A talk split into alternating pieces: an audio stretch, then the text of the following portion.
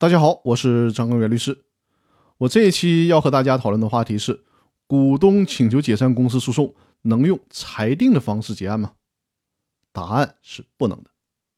股东请求解散公司的诉讼应该是以判决的形式来结案，而不应该使用裁定的形式。而且呢，我在前几期的音频里面反复的强调过，公司的解散诉讼和公司清算是不能合并审理的。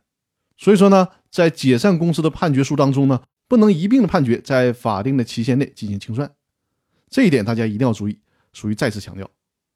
但是呢，法院可以在判决书当中将公司应该在法定期限内进行清算以及逾期不清算的后果这样的内容阐释清楚。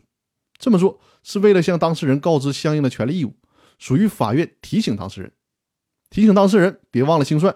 如果你自己清算不了，可以再来法院找法院给你们清算。在判决书里面写明，公司应该在法定期限内成立清算组开始清算。实际上呢，就是告诉当事人应该自觉地履行清算的义务。但是呢，在判决书里面不会在判决事项这个部分来写清算的问题。